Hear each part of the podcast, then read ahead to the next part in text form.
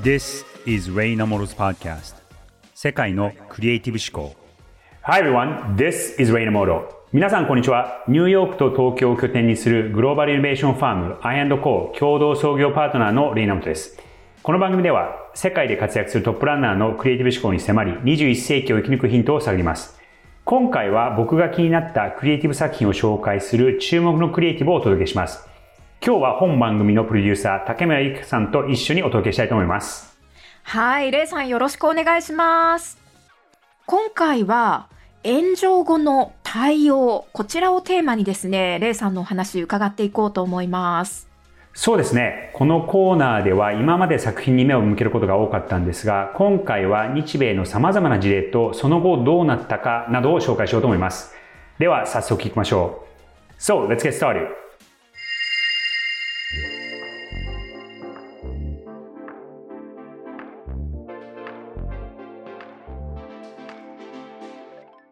僕がまず最初に選んだ事例は、これは今年の冬から春先にかけての事例だと思うんですが、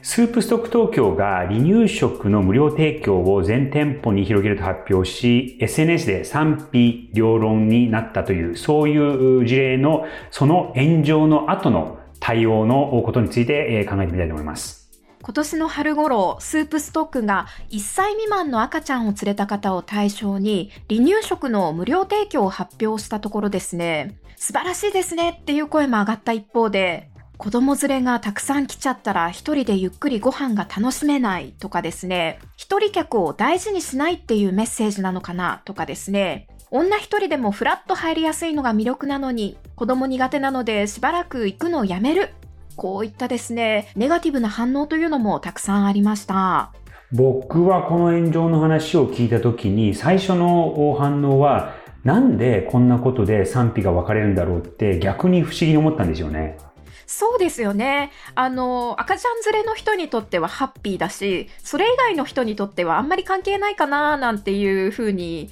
レイさん思われたんじゃないですか？そうですね。あの、アメリカ、まあ僕はニューヨークですけども、ニューヨークって子供連れだったりとか、子供には優しいんですよね。ああ、そういうのはあるかもしれないですね。日本はちょっと子供連れに目が厳しいみたいなところはあるかもしれません。ただですね、私ちょっとネガティブな反応も理解できる気がしたんですよね。スープストックって私も入ったことあるんですけど、駅の構内とかオフィスビルの中によくあって、仕事が忙しくてゆっくり食事できないなーっていう時にぴったりなんですね。で、店内も静かですし、働く女性の憩いの場っていう印象を持ってる方も多いんじゃないかと思うんです。だからそこにですね、こう赤ちゃん連れの方がいっぱい来て、子供がこう泣いたりとか、ファミレスみたいな感じになってしまったら、せっかくの憩いの場が台無し、そんな風に思ったのかもしれません。僕も使ったことが、あの、東京出張した時とかに、はい、はい、使ったことはあるんですけど、確かに、そういうちょっとこう、一息つきたいみたいな時に利用できて、で、まあ、軽食として、ちょうどいろんなこうバランスが取れてるところではあるので、そういう気持ちもわからないこともないですし、あと、逆差別みたいな感じで、こう、お子さんを連れてる方たちが優遇されて、そうじゃないと、こう逆に差別されるみたいな、そういうなんか意識も持たれた人もいたのかなっていうのは正直思いました。はい。でもやっぱりただ、その、え、これがこう炎上するのかっていうのは、最初の僕の反応は、はい、あの結構驚きで、日本ってその基本すごくこう秩序が取れている社会で、うん、えー、人が、まああんなにもう東京とかそう大都市だと、あんなに人の数が多いのに、すごくこう、組織的、社会が組織的になってるというか、整理されてるじゃないですか、いろんな意味で。で、人のまあ振る舞いとかも基本礼儀正しいですし、その公共の場ではこう大声を出さないとか、ね、電車の中ではあの音楽を流さないとか、まあ日本だと当たり前だと思うんですけども、逆にこっちだともう、ね、あの爆音で流してる人たちも少なくなかったりとかする中で、うん、もう、ある意味一人一人がすごく勝手な世界に慣れている僕からとしては、別にそんな子供が少しね、騒まあ子供なんだから騒ぐし、うん、まあ逆にそのお母さん、まあお母さんだけではないと思うんですけども、子供連れの方でそういうサービスを提供してもらうってことは逆にありがたくて、好感度も持てることなので、基本いいことだなっていうふうに、えー、見てはいたんですが、あそこにこう反応するのかっていうのは、あの、わからなくは全くないんですが、反応に対しての感想はそうはありましたね。あそうなんですね。ではその後についてちょっとご紹介していただいてもいいですか？それでこの騒動を受けてスープストック東京は声明を出したんですが、その声明が炎上を上手に鎮火させたと注目されたわけです。うんあのこの声明ちょっと簡単にですねご紹介しますと離乳食の全店無料提供の取り組みに対し様々なお声をいただきました。私たちスープストック東京の企業理念は世の中の体温を上げるです。スープという料理を通じて体の体温を上げるだけではなく心の体温を上げたい。そんな願いを一杯のスープに込めて事業を行っています。その理念のもと、様々な理由で食べることへの制約があったり、自由な食事がままならないという方々の助けになればと、スープフォーオールという食のバリアフリーの取り組みを推進しています。これまでもベジタリアン対応のスープの販売や咀嚼が困難な方のためのサービスを行ってきました。今後も病院食などの研究開発を進めていく方針です。この度の離乳食の全店無料提供は、このスープフォーオールの取り組みの一環です。私たちはお客様を年齢や性別、お子様連れかどうかで区別をし、ある特定のお客様だけを優遇するような考えはありません。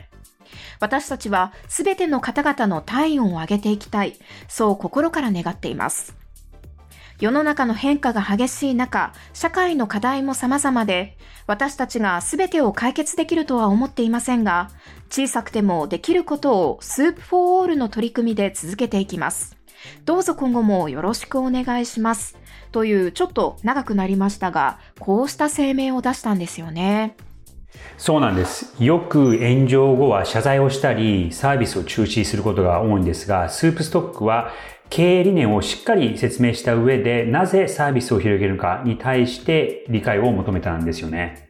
そうですね。確かに、これだけ丁寧な説明を聞けば、ネガティブな反応をした人たちも、ちょっとね、納得できるかもしれないですよね。この炎上後の対応で僕が特に優れているなと思ったのは、すごくシンプルなんですが、意外と難しいなと思うんですが、この企業理念っていうところにちゃんとこう振り返って、そこから、えこの活動をしているっていうことをちゃんとストレートに説明していることですね。うん、このスープストック東京の企業理念は世の中の体温を上げるというすごくシンプルで、えすごくわかりやすくて、物理的に体の体温を上げるってこともあるとは思うんですけども、その世の中を温めるっていう、まあ比喩としても使ってらっしゃる言葉なんですが、そこがすごく最初からはっきりしていて、それに伴って、こうういう判断をしている。そしてそこがあるからこそ、こういうふうに、まあ、予想していなかった炎上が起きてしまった時にも、そこに振り返って、こうだからこういうふうにするんですよ。そしてそれをまた貫く、その活動をやめずに、またこういうふうでやっていきますって理念はちゃんと持っているんです。曲げないんですっていうことをはっきり説明されているっていう、ここの、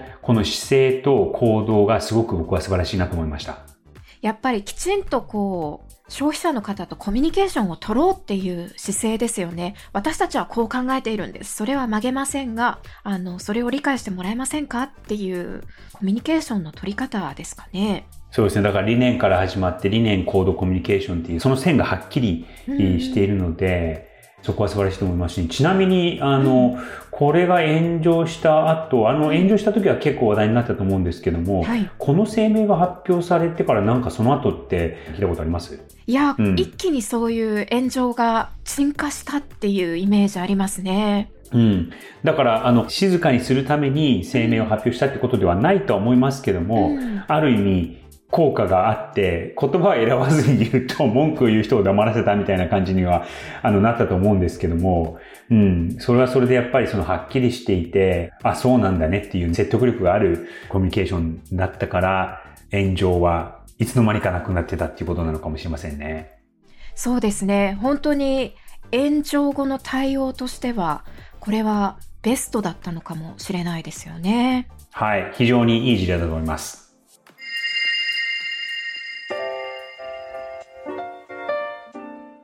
はい。さて、続いての事例ご紹介いただきたいんですが、どんなものですか？最初に紹介したのは日本で炎上後の沈下が成功した事例なんですが、次に紹介するのはアメリカで炎上後の対応が良くなかったために未だに業績が回復できてない事例を紹介します。これはですね、バドワイザーのライトビール、バッドライトという商品があるんですが、トランスジェンダーのインフルエンサーとして人気があるディラン・マルバニーさんという方を起用したキャンペーンだったんです。バッドライトはこの炎上によって売り上げがなんと26%もしてしまい、それまで売り上げのトップの座から脱落してしまったという、そういう状況になっています。うんきっとね、バドライトはアルコール度数が低いビールなので、若者をターゲットにしてこう多様性とかね、そういうのを打ち出そうかななんていうことで、トランスジェンダーのディランさん起用したんじゃないかなと思うんですけど、この売上減としても26%って相当ですよね。なぜこんな不買運動につながってしまったんですか？そもそもですね、この背景にどういうことがあったかというと、ちょうど今年の春の3月に、日本だとその野球の甲子園みたいなのがあるんですけど、アメリカだと3月ってマーチマッネスっていうバスケットボールの大学のトーナメントがあるんですね。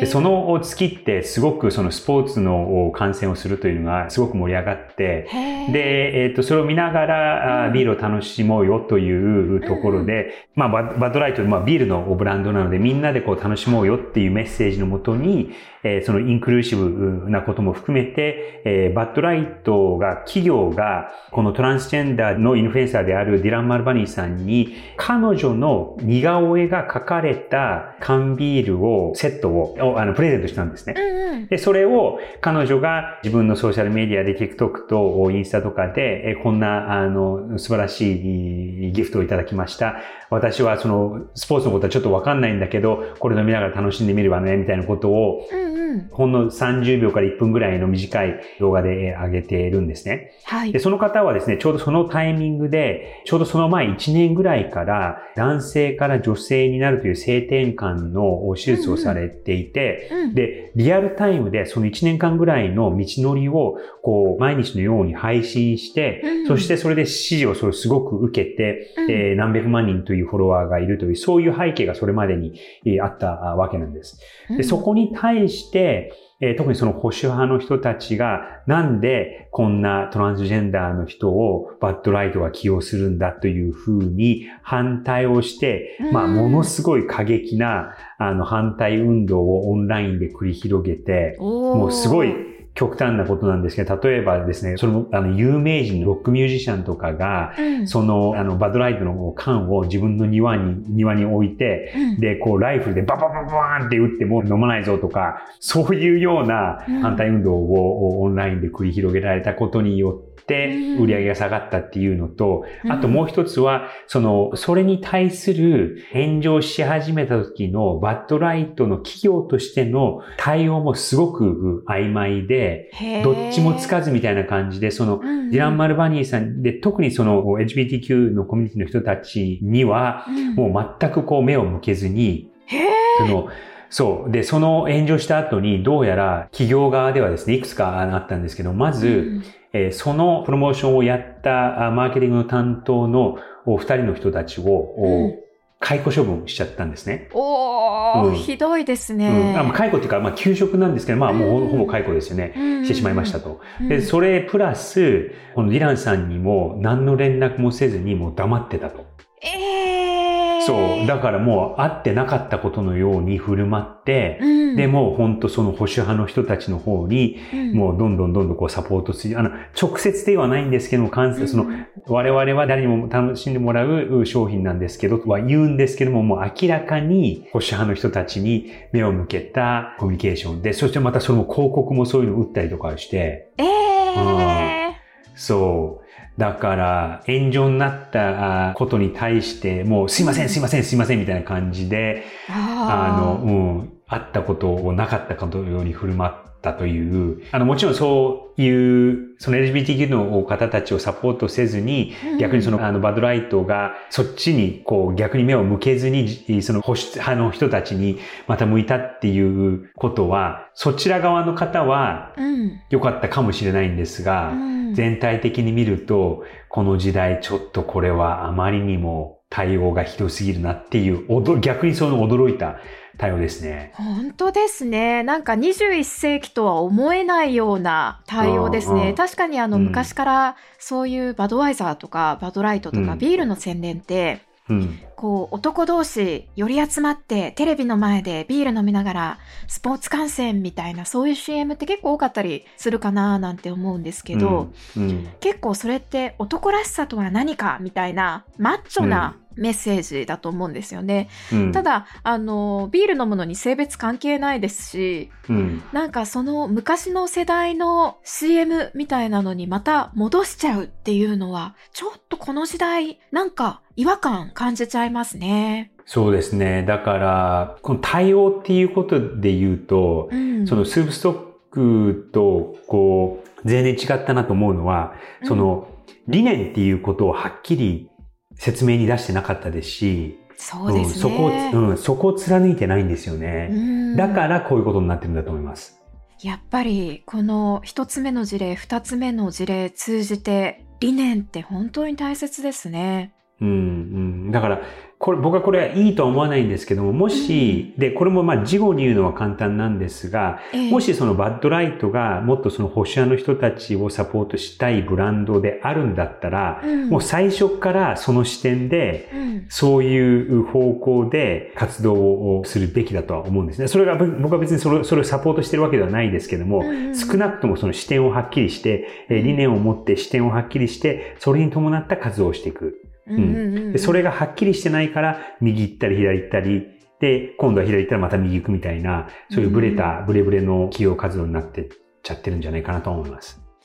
いやせめてね、ディランさんを守ってあげるとかね、やったんだったら、あの、怒りの矛先がきっとディランさんに向いてしまったと思うので、なんかもっとできることあったんじゃないかなって思うんですけど、逆に、その理念の他に何かこれやった方が良かったみたいなのって、レイさんありますかね？あのもう最低でも、最低でも、その企業側から、少なくともその最初はお金を払ったとはいえ、その企業の活動の一つにこう参加してもらって、こういう問題が起きてしまったんだから、最低でも何かを言うべきだし、手を差し伸べるべきなのに、もう全くノータッチで無視っていうのは、これは、あの、正直ありえない振る舞いだなとは思いますね。うん、うん、そう、だから最低でも手を差し伸べるべきだったなってのは強く思います。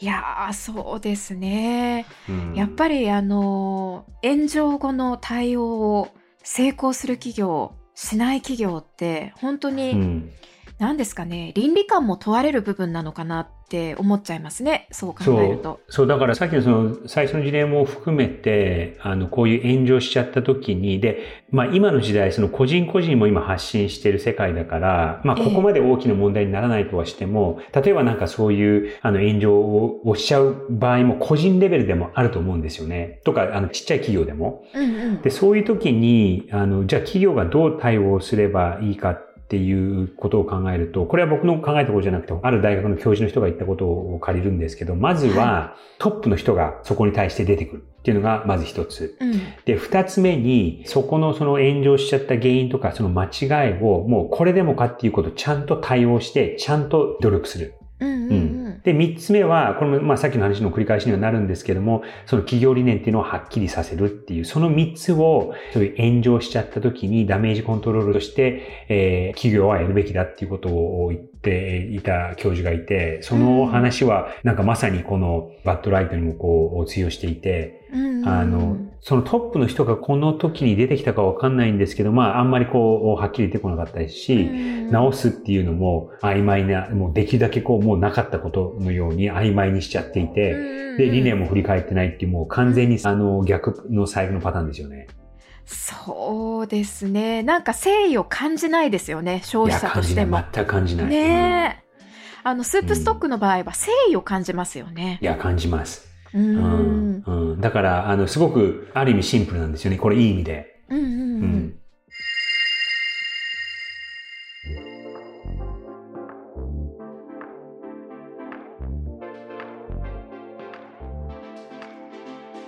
いや続いてなんですけれども、ちょっと、あの、炎上と一括りにするには規模が大きすぎる問題なんですが、今日本で本当に話題になっているのは、ジャニーズ事務所が過去に起こしたですね、性的虐待事件をめぐりまして、スポンサー離れが起きているということなんですね。この辺もちょっとレイさんのご意見伺えればななんて思っているんですが、レイさん、このジャニーズへのスポンサー各社の対応についてはどう思われますか？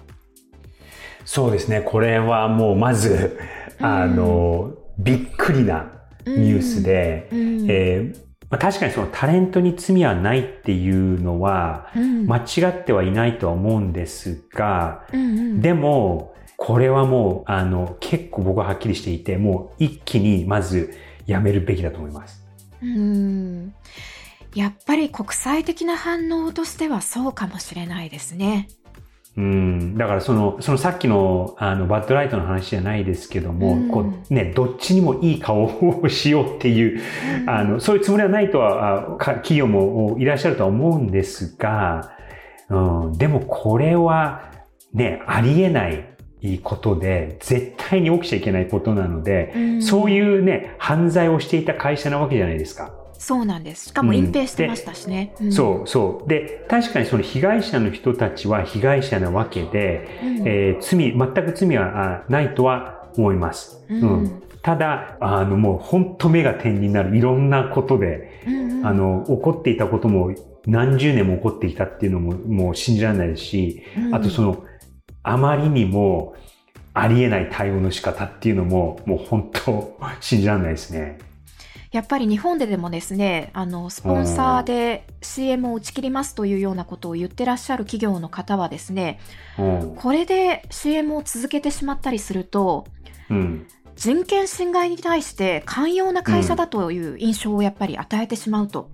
うん、で、当然企業としては人権侵害には反対の立場だし、人権を犠牲にしてまで売らなきゃいけない商品なんて世の中には存在しないっていうようなコメントされている会社もあったりするんですよね。これはレイさんの考えにはかなり近いんじゃないでしょうか？ですよね。だからその、そのジャニーズ事務所っていう会社だけではなくて、そこにこう関わっていた企業っていうのは、たくさんあるわけじゃないですか。そのスポンサーだったりとか、はいあと、いわゆるそのメディア、その新聞社だったりとか、はい、テレビ局だったりとか、まあいろんな形ですごく、ある意味恩恵を受けていたところもたくさんあると思うんですよね。ねだからお金が入ってくるから、うん、あの、どこまで、えこのことを、その、社外の人とかが知ってたのかは、わからないですけど、でも絶対、その、本当内輪だけの話じゃないと思うんですね。ここまでの規模のことだと。うん、例えば、その映画の業界で、えー、ミラマックス、制作会社、はあの、配給会社ですけども、そこの社長であった、あの、ハービー・ワインスタインっていう人が女性に対する、性的虐待をしていたことが、もう、まあ、結構数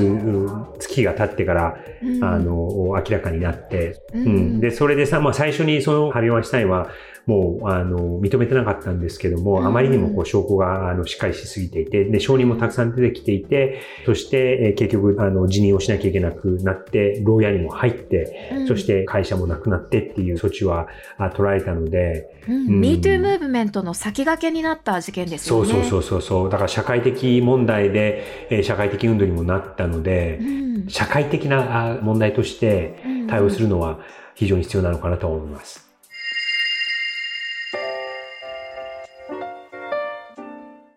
さて、レイさん今ニューヨークだと思いますけど、何か最近気になってることとかおすすめ情報とかありますか？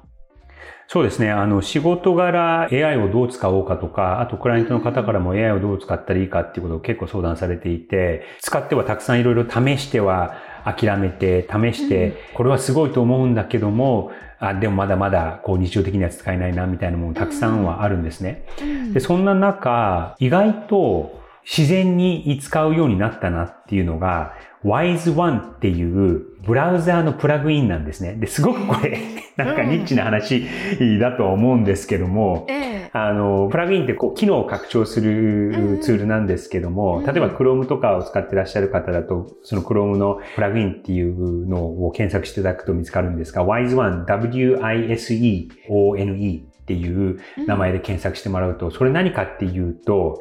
えっと、ウェブページの要約をするツールなんですね、プラグインなんですね。へー、すごい。で、例えば、そう、何百文字とか千文字以上あるような結構こう長くて読むと10分とか15分とかかかっちゃうようなものを、そのボタンをこうカチャって押すだけで、サマライズっていう要約するっていう機能があって、押するだけでもうほんの数秒でそこのページにあることをえー、3つのポイントにまとめてくれて、この記事にはこういうことが書かれていますっていうことをしてくれるツールなんですよ。いや、便利ですね、それは。だから、あの、すごく地味なんですけども、うん、うん、多分そういう使われ方の AI がどんどんどんどん出ていくんじゃないかなと思います。なんかよく番組でも AI に仕事を奪われるかどうかみたいな話上がりますけど、うん、その要約してくれる AI は本当になんかアシスタントみたいなそうそうそうそうそう。いい仲間になりますね。うん。いや、いい仲間になりますよ。うん。うん、あるサイエンスフィクションの作家の人で、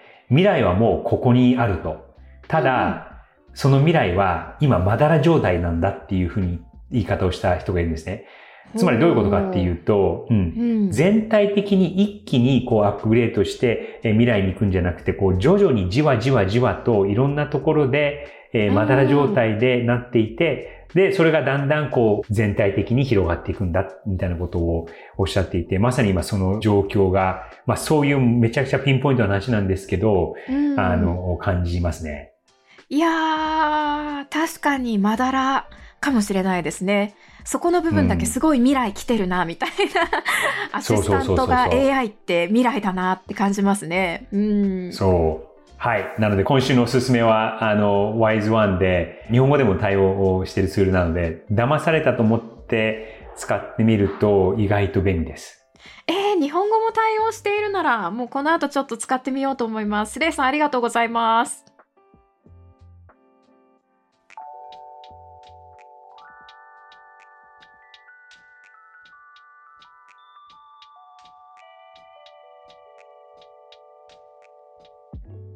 さて、ここまでお送りしてきました、レイナモトの世界のクリエイティブ思考。今回は注目のクリエイティブで炎上後の対応をテーマにお送りしました。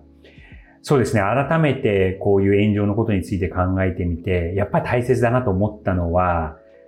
企業理念をはっきりしておく。そして、それに基づいて行動を常にするっていうのは、特にその炎上した時にこそ大事な背骨なんだなっていうことを今日痛感しました。そうですね。次回のゲストはですね、タラ・タンさんというサンフランシスコ在住の投資家の方なんですが、その彼女はもともとデザイナーの方で、大学院に行った時に投資をしようと、デザインの道から投資の道に行った方なんですね。で、今は1年ぐらい前に立ち上げたご自分のファンドを運営されていて、Strange Ventures という会社を個人で経営されている方で、いつもとはちょっと違う会話になって、はいうん、まあ、クリエイティビティっていうもう仕事とするからには、やっぱりそのお金もちゃんと作っていかなきゃいけないっていうところがあるので、はい、いつもとちょっと違うエピソードになるのではないかなとは思います。はい、楽しみですね。はい。では次回もお楽しみに。世界のクリエイティブ思考、お相手はレイナモトと竹村由紀子でした。